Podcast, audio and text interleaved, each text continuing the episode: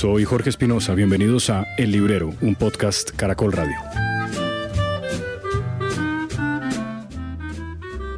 Hoy desde prólogo con Mauricio Lleras, que es el librero, vamos a hablar de Lampedusa y su novela El gato pardo, la nueva edición revisada que tiene además un prólogo del que viene siendo el nieto del editor original de la novela. Desde prólogo hablaremos de ese libro, que a propósito hoy en prólogo veo que la sección de libros policíacos se está incrementando de manera acelerada, incluyendo todos los cuentos de mi amigo el maestro Raymond Chandler. Bienvenidos, capítulo 2 de la segunda temporada. Hablemos del gato pardo. Mauricio, tenemos una deuda con los lectores y con los oyentes porque anunciamos en el último capítulo del librero, el primer capítulo de la segunda temporada, que íbamos a empezar a hablar hoy, íbamos a dedicar una buena parte del capítulo a hablar de una novela que usted ya recomendó, pero de la que no hablamos en profundidad, una novela muy importante de la literatura europea que tuvo muchos problemas para que alguien quisiera publicarla. Y no sé por qué me acordé de aquellos autores en la música que tienen un One Hit Wonder, y es que publican un tema musical que se hace tan famoso que de alguna manera termina eh, un poco tapando todo lo otro que pudieron escribir. No sé si es el caso con Lampedusa y su gato pardo, pero sin duda es una novela de la que vale la pena hablar, entre otras cosas, por algo que usted dijo en el primer capítulo. Es una novela muy poco leída y eso es muy injusto. ¿Es así, Mauricio? Es así. Eh, yo creo que esta novela que se publicó, no estoy, en el año 58, eh, después de muchos tropiezos para que la publicaran, como está indicado en el prólogo del libro, eh, es una de las novelas más importantes del siglo pasado.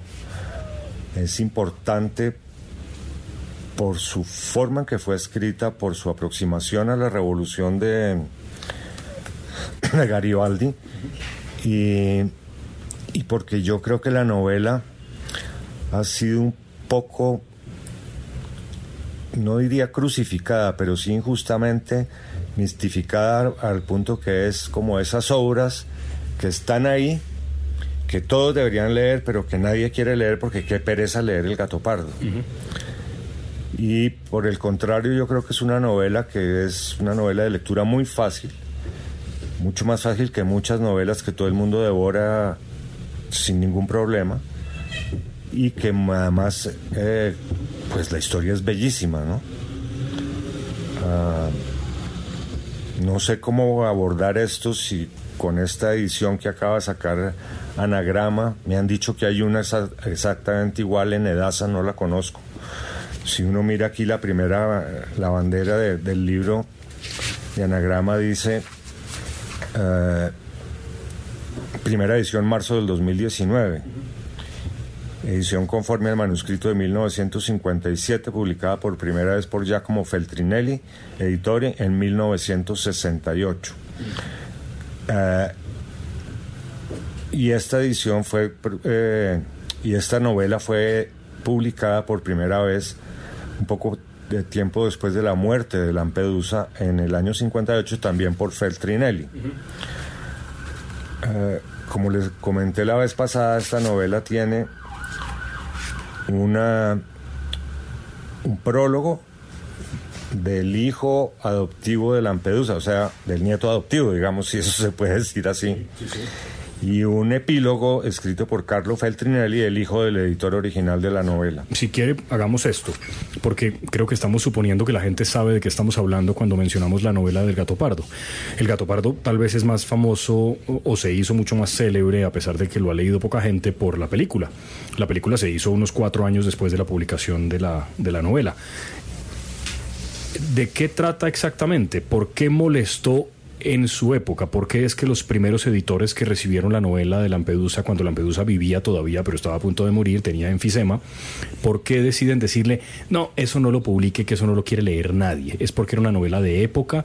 ¿Es porque volvía a traer de nuevo a la literatura del siglo XX, a una familia aristócrata que olía mal, de la que nadie quería saber? ¿Qué, ¿Qué, era lo que molestaba? ¿Por qué resultaba tan inapropiada? Yo no sé exactamente por qué resultaba tan inapropiada. La novela sucede en 1870 durante la Revolución de Garibaldi, o sea, cuando Garibaldi se toma Italia y hace la Revolución Garibaldiana y unifica Italia en un solo, en, un, en ese momento en un solo reino. Sí. Y muestra un poco uh, la decadencia de la aristocracia italiana de finales del siglo de, 19. 19. 19, sí. 19. Pero, uh, y había más frases que molestaban mucho a la gente y frases que todavía yo he oído que se usan mucho, como aquella famosa frase que dice... Mm, mm, creo que sea cuál va. Si queremos que todo siga igual, es necesario que todo cambie. Claro, claro. Eh, que es el hijo del protagonista el que la dice. Es el sobrino. El sobrino. El sobrino. El protagonista, que es el príncipe Fabricio, príncipe de Salina, eh, solo tiene hijas. Y creo que tiene un hijo, pero es un hijo que no figura mucho. Para el importante para el, para el príncipe Fabricio es su sobrino Tancredi, que ha quedado huérfano y al cual él, pues a lo largo de la novela uno se da cuenta cómo se va desarrollando ese afecto hacia él y ese amor y esa devoción profunda de su tío por su sobrino al punto de sentirlo más cercano a sus afectos que su propia familia. Eh, como le conté a usted el otro día, yo había leído esta novela en los años 70. Eh, me la habían prestado cuando estaba en la universidad. Me acuerdo que la leí, me gustó, Mm, me gustó mucho, sin embargo yo en ese momento estaba viviendo una época muy especial porque era todo el cambio eh, de estructuras sociales en Chile con el gobierno de Allende. Claro, usted vivía en Chile en aquella época. Y la novela siempre me quedó dando vueltas en la cabeza, sí. Y dando vueltas diciendo, tengo que leerla, tengo que leerla. Después vi la película y dije, no, tengo que leer la novela por cosas de la vida se fue aplazando, aplazando esa lectura, aplazando esa lectura. Cuando ya decidí que no podía esperar más esa lectura, fui a buscarla en mi biblioteca y no la encontré. Y entonces, eh, curiosamente coincidió con que la novela llegó a la librería en la edición que le cuento de Anagrama. Dije, listos, ahora sí voy a leerla. Pero ni siquiera me tomé la molestia en leer qué decía eh, la carátula, ni la contracarátula, ni nada y listo, yo la voy a leer, yo la voy a leer, y se me acabó la novela y me tocó pedir auxilio a los distribuidores para que me consiguieran un ejemplar que como hablamos el otro día, lo leí, me los devoré a comienzos de año en las vacaciones. Ahí encontré que esta novela, en ese prólogo del, nieto adoptivo, cuenta los avatares de los manuscritos que iban para un lado para otro, los rechazos por Mondadori y por Enaudi, eh, cómo llega la novela a manos de otro editor y finalmente los, las vueltas que dan los manuscritos hace que se publique uno de los manuscritos que no es el que está publicado por Anagrama. Años después encontraron... Eh, ese manuscrito y ese manuscrito es el que está aquí editado, que realmente no hace mucha diferencia con el anterior. Tiene unas páginas de más, tiene un pedazo de más, eh, le tiene unas, unas cartas insertas, una poesía que Lampedusa decidió quitarle, etcétera, etcétera. Pero el, la novela en sí como tal no difiere mucho de la novela publicada en el año 58. Entonces, volvamos al 58. El señor Lampedusa se muere sin saber si la novela fue publicada o no. Así de dramático fue el rechazo que generó la obra. Ya, o sea, él no sabe ni se imaginó nunca que quedaría para la posteridad a pesar de que tiene lo famosa que llegaría a ser. Menos lectores. Sí, leí por ahí el otro día un dato, creo que ha leído algo ha, vendido algo así como más de 3 millones de copias solamente en Europa, cosa que pues para la industria del libro es una locura, es, es mucho. No, no, no sabía ese dato, no, pero lo que me llama la atención mm. es que ha sido como, como por tandas, ¿no? De pronto tiene otra vez un resurgimiento la novela y vuelve y se apaga y vuelve y resurge y vuelve y se apaga. Yo espero que con esta reedición o con esta nueva edición, edición revisada por uh Joaquino Lanza Tomasi, que es el el nieto adoptivo, llamémoslo así, de ahora en adelante, de, Lampedusa, pues vuelva a tener ese, ese boom que ha tenido la novela Me parece que es una novela que en sus episodios narra muchas ah, circunstancias que podemos mirar que nos están rodeando hoy en día en el mundo. ¿sí? Todo esto con la, revolución de, de Garibaldi, con la toma del poder por parte de los garibaldianos, eh, la unificación de la República y todos los intrínculos que se suceden dentro de la revolución y cómo se van cambiando de uniformes de un lado a otro. Y en el fondo, el gato pardo, que es eh, el príncipe de Salina, sigue llevando su misma vida y su mismo su misma aristocrática vida a pesar de todos los cambios que ha habido, ¿sí? Sí, y, además no sé de dónde vendrá esa idea de que es un libro complejo de leer. Le cuento una experiencia. Usted me dijo, eh, póngalo a leer en el club de lectura que tiene. Se opusieron, pero tajantemente. No hubo ninguna posibilidad de convencerlas, tanto que terminamos en Almudena Grandes con episodios de una guerra interminable, primer libro. Inés y la alegría, porque cuando sugerí leer El gato pardo me dijeron todas que no, que no, que eso era muy difícil y que en el colegio y que no entendieron y que era una narración muy extraña y que, mejor dicho, no. Yo creo que ese no surge, y esto puede sonar arrogante, surge de pura ignorancia. Mm. Porque no creo que hayan tenido una aproximación a una novela de lectura tan fácil como El gato pardo yo le decía a usted o a alguien, le decía, mire, cuando uno empieza a leer esta novela, eh, uno no se devora las páginas, las páginas se lo devoran a uno, ¿sí? y uno se va envolviendo tanto en la novela y está tanto con el, con el príncipe de Salinas, está tanto con la revolución, con los amores y desamores que van ocurriendo dentro de la novela mientras la Sicilia del, del 19 va cambiando, mientras los grandes palacetes se van desintegrando un poco mientras surge una nueva clase que quiere llegar a pertenecer, esa clase, digamos, arribista, que quiere llegar a pertenecer a la, gran aristocracia. Y, uno no se da cuenta que ahora se acaba la novela, es que la novela es, es como un ciclón que se lo lleva a uno, se lo lleva a uno, se lo lleva a uno, es una novela facilísima de leer. O sea, si uno no tiene ni idea de historia de italiana, no le pasa absolutamente nada. O sea, uno no tiene que saber lo que pasó en el siglo XIX en Italia y la toma del poder por unos y por los otros y lo que era Sicilia. Eso no, en la República, eso no importa. No importa para nada. Esto lo que le hace es un retrato de época, muy bien hecho. Sí. Y sobre todo un retrato de la vida en Sicilia esa isla apartada del continente donde las cosas van a un ritmo diferente claro. y donde hay una idiosincrasia. Eso, vamos. muy auténtica, sí. Hay un capítulo en que, en que al príncipe le proponen ser senador y él rechaza, pero rechaza desde sus alturas aristocráticas ser senador y hace una explicación muy larga y preciosa. ¿De por qué no? De por qué no quiere pertenecer a eso y cómo puede ser más útil quedándose en su Sicilia que yéndose al Senado en Roma. Ah, ya. Que es un poco también, y ahí de pronto, por eso es que me gusta tanto. Sí. Cuando leo a, a Andrea Camilleri con su comisario Montalbano, que es también esa Sicilia en el comisario pues hablan también, eh, hablan no también, hablan en dialecto muchas veces. Es esa Sicilia que es de Italia, gracias a Garibaldi realmente, pero que podía ser un país independiente porque tiene una autonomía y una idiosincrasia completamente distinta del resto del continente.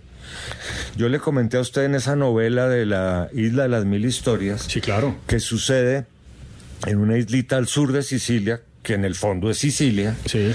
como toda la historia europea del siglo XX llega como un eco, o sea, llega más tarde, todo sucede más tarde. Eh, cuando, cuando hay el cambio al euro en los años 90 en Europa, esto llega como a finales de los 90 a Sicilia. Internet llega como en el 2003 y todo es mucho más lento. ¿Seguirá siendo así? Probablemente, ¿no? Pues mire, yo le comenté el otro día a un gran lector de Camilleri sí. que me acaba de volver a leer El gato pardo.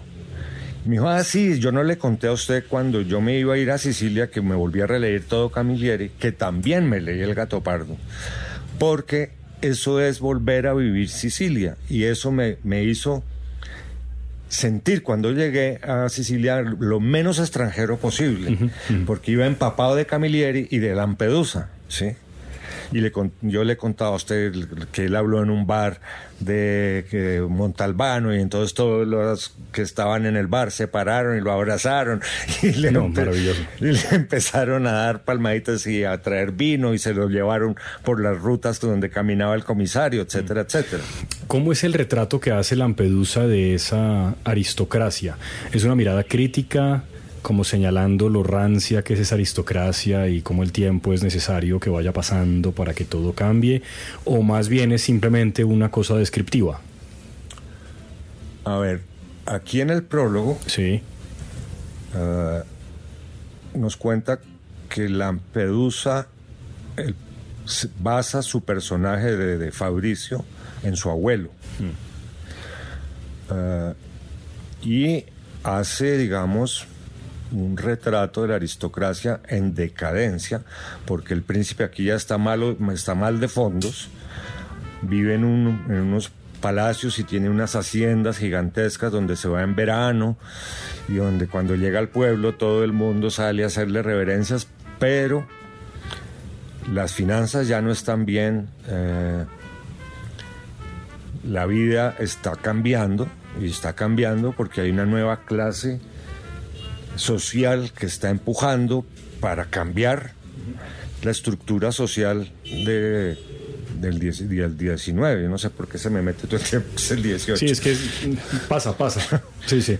Pero yo, ah. yo, aquí le hago auditoría, no se preocupe. Bueno, hágale. Eh, ¿qué, nos va relatando el libro? Nos va relatando la vida imponente de, de este príncipe que maneja todo muy severamente. Tiene un perro y ese perro, según eh, una de las cartas de Lampedusa, es el personaje más importante de la novela. El perro creo que se llama Bendico o algo así, no sé cómo se pronuncia en italiano. Ah, no se sabe qué raza es tampoco el perro, pero el perro siempre lo acompaña por todas partes, siempre lo mira, siempre está como con ojos de juzgando las situaciones que están sucediendo. El príncipe siempre recibe en sus escritorios, además que está las rutas hacia sus oficinas siempre está plagada de gobelinos y de cuadros que muestran toda esa grandeza y ese esplendor que en un momento dado fue y que en este momento está decayendo. O sea, es nostálgico el retrato. No, sabe que no hay nostalgia, mm. realmente no, yo no encontré nostalgia. Es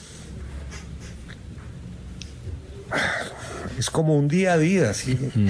Es una vivir esto a sabiendas de que esto va a tener un fin muy cercano. Eso, por ahí es. Con conciencia de que eso es así. Con conciencia de que eso es así. Sí. Al punto que cuando su sobrino Tancredi le cuenta a su amado tío, eh, el príncipe Fabricio, que se va a alistar en las tropas de Garibaldi, pues hay un golpe emocional para el príncipe, pero el príncipe entiende a su sobrino y cuando su sobrino le suelta esta frase que les acabo de leer, pues el, el, príncipe sonríe para sus adentros, ¿sí? Y, y el príncipe acepta que las cosas hay que dejarlas que vayan para que cambien lo menos posible y él pueda seguir disfrutando, como de hecho disfruta hasta su muerte. Eh, su vida aristocrática, su vida de príncipe de Salino. Ya. ¿Hay alguna historia de amor? Hay varias historias de amor, varias, historias, de amor. Ya. Una con la hija mayor de del príncipe que está enamorada de su primo Tancredi. Angélica. ¿Sí? No. ¿No es Angélica? Angélica es la hija del burgués gentilhombre que aparece en la mitad de la de la novela. Sí. Y Tancredi se enamora de ella y finalmente se casa con ella. Ya. Bueno, cuidado. Fuimos, no, pero. No, pasa nada. No pasa nada. No, pasa no, nada. no, no, porque lo, que, lo interesante es el desarrollo de esa relación. Ya, bien. Y además uno, uno, uno, yo creo que un buen lector se da cuenta y se lo huele que se van a casar. Eso no, no tiene mayor misterio. Le confieso que me llama la atención que usted junte en, en el mismo, en la misma mirada a su queridísimo detective Montalbano y a su autor y al libro del gato pardo, ¿no? Digo, eso es, ¿se, le ¿se le acaba de ocurrir o cuando estaba leyendo el gato pardo pensó también en Montalbano? Pensé en Montalbano y pensé en Sicilia, porque es que esto es la vida de Sicilia y también me acordé de la novela de la isla de las mil historias. Claro que... que también, aunque no sucede en Sicilia, sino en una islita al sur de Sicilia, es Sicilia también, ¿sí? Y Sicilia ya se me está volviendo una obsesión que creo que es algo que, que voy a hacer antes de morirme, que es irme a estarme un par de meses en Sicilia recorriendo los pasos no solo de Garibaldi, de Tancredi, del Príncipe, sino De los del comisario Montalbano. ¿Me lleva? Eh, nos vamos, claro. Bueno, nos vamos, eso me parece maravilloso. Eh, Pero mire, se lee primero el gato pardo. Sí, sí, sí, yo eso es una tarea pendiente, pero con toda seguridad, porque mm, sí, porque en efecto es una novela que no, pues que hombre, ahora por la reedición, que usted ha explicado bien que no cambia mucho el contenido, pero, pero sí con el prólogo que entiendo que tiene unos datos de contexto que son importantes. El prólogo es muy importante porque le cuenta a uno las idas y venidas de los manuscritos de la novela. Sí, Le cuenta a uno más detalles íntimos de, de Lampedusa, eh, su relación con el mundo que estaba viviendo en ese momento, y le cuenta además eh, qué le agregaron, qué le quitaron, qué fue lo que encontraron en ese nuevo manuscrito. O sea, le hace un, un recuento pormenorizado de por qué esta nueva edición. termina en 1910, la novela, más o menos. Creo que sí, eso sí no me acuerdo porque me dio mucha tristeza que se, acabara la novela, entonces... Sí, mire que llevamos dos capítulos con dos libros que uno no quiere que terminen. Un caballero en Moscú y, y esta novela de, del gato. Afortunadamente hay libros así. Sí, tiene razón. Afortunadamente hay Y libros qué así. tristeza que las personas de su club de lectura que se hayan negado de plano a leer No, la pero- novela. pero- pues, es que yo creo que, Estoy en ese proceso. que son de las que están en el lado de El Gato Pardo. Sí. Sí. Sí. Sí. Hermanos Karamazov. Sí. Uy. Guerra y Paz. Una Esas son novelas mucho más difíciles de leer. Pues Guerra y Paz tiene más de 500 personajes. No, es que, claro, es que el tema de los personajes con las novelas rusas es, es complejo. Algún día hay que dedicar un capítulo a cómo van Destino, de nombre. por ejemplo. Sí, también, sí. O todo fluye, aunque es más corta. Pero, por ejemplo, Crimen y Castigo, uno también se enfrenta a ese libro con cierta reverencia y de pronto se encuentra en la página 500 y dice, pero si esto es una maravilla muy fácil de leer. Bueno, no sé si es muy fácil de leer, pero por lo menos es una narración muy agradable. Así que mm, tomo su palabra de que con- pasa lo mismo con Lampedusa y con, y con su gato pardo. A mí me parece muy una lectura sumamente fácil. Eh, yo creo que es inclusive más fácil de leer que Cien años de soledad. Cien años de soledad está plagada de personajes. Discúlpeme un segundo. No, pero por favor, por favor, es que los clientes apuran. Entonces, el gato pardo de Giuseppe Tomasi di Lampedusa, yo creo que lo próximo que hay que preguntarle a Mauricio es este libro, ¿en qué momento de la vida hay que leerlo? Porque también de eso depende un poco la lectura. Uno a veces vuelve a retomar libros que ha leído en otro momento de la vida y los lee de manera distinta. Un buen ejemplo de eso sin duda es Cien años de soledad, que tiene una lectura diferente eh, dependiendo del momento en el que uno haga esa, esa lectura. Eh, libro que además habría que leer más de una vez en la vida, por, por cierto. Eh, mencioné ahora también, Mauricio, esos libros que terminan marcando un poco la trayectoria del autor. ¿Hay algo más de Lampedusa? ¿Ensayos, cuentos? ¿O fue un autor que no escribió mucho, pero que lo que escribió fue maravilloso, como en el caso de este libro? Entiendo, no los he leído, que hay unos cuentos Sí. de Lampedusa. ¿Traducidos estarán? Sí, Sí. están traducidos. Ah, pero lo único realmente que nos dejó fue la novela del gato pardo. No dedicó no mucho tiempo a la escritura de la novela, dedicó sus últimos tres o cuatro años y la consideraba, según las cartas que hay aquí, la consideraba que era una novela que debería ser publicada porque era una novela que iba a aportar mucho a Italia. Estamos hablando de la Italia de los años 50, que es la Italia que se está levantando después de la, segunda, guerra, claro. de la Segunda Guerra Mundial. Claro. Y de mm. todo lo que implicó aquello. ¿En, qué momento hay que leer este libro? ¿Como, como en qué situación es bueno leerlo? No sé, si uno se va de vacaciones mañana, téngalo por seguro. No, no, no, yo no creo que haya que ir de vacaciones. Es un libro que es tan agradable de leer que usted lo puede coger en cualquier momento, leerlo, dejarlo por ahí y en un par de años volverlo a tomar y volverlo a leer. ¿Se complementa bien con la película? ¿Hace justicia a la película? La película está muy bien hecha. Sí. Yo la vi hace muchos años, la volví a comprar hace poco. No la he vuelto a ver, estoy esperando que, decantar un poco más la lectura para volverla a ver y no juzgarla con ojos de, oh, eso no está en la novela, ay, eso no. Que siempre pasa. Que pues siempre va a pasar. Inevitable, claro. Que siempre va a pasar. Bueno, pues muy bien.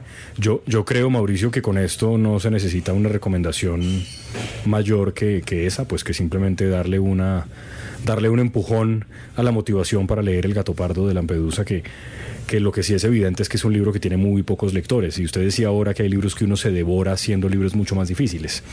Y, sí, probablemente eso es, eso es cierto. Y, yo creo que los italianos además tienen bueno, pues dejaron para el mundo a uno que es más bien medio portugués por adopción, que es Tabucchi, que es maravilloso, y la literatura italiana es fantástica, tiene unos escritores que son fabulosos. Eh, Desde allá me está mirando Primo Levi.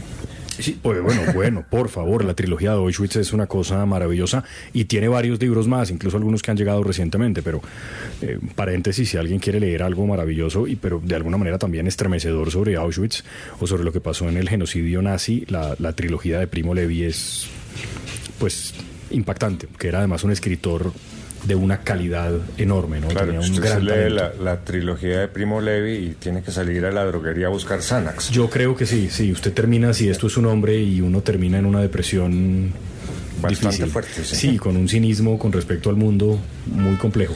En cambio, usted termina de leer El Gato Pardo.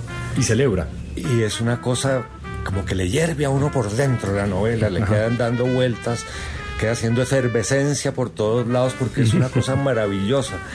Esas, esas uh, cenas, esos bailes, las conversaciones. No, no, no, no, esto es una cosa con una riqueza impresionante que usted mm. está ahí metido y, porque la novela lo absorbe tanto que usted en la fiesta está en la fiesta. Y si el príncipe está aburrido, usted está aburrido, pero está mirando con ojos críticos a los que están bailando. Y si Tancredi le está contando algo, usted está alerta oyendo que está diciendo este muchachito díscolo, pero brillante e inteligente. Mm. Entonces, no hay forma de, de soltar esta novela. Es que es realmente me está pasando todos los comienzos de año, ¿no? Que me arranco leyéndome unas novelas buenísimas y después sigo con otra, ya no está tan buena y no, y ya porque he puesto la vara muy alta. Claro, bueno, pero, pero menos mal, como usted dice que existen esos libros. Gracias, Mauricio. Un placer. Sí, capítulo 2, El gato pardo entonces, de Lampedusa. Ahí hay copias, ¿no? Tenemos copias. Poquitas. Poquitas, bueno, entonces corran.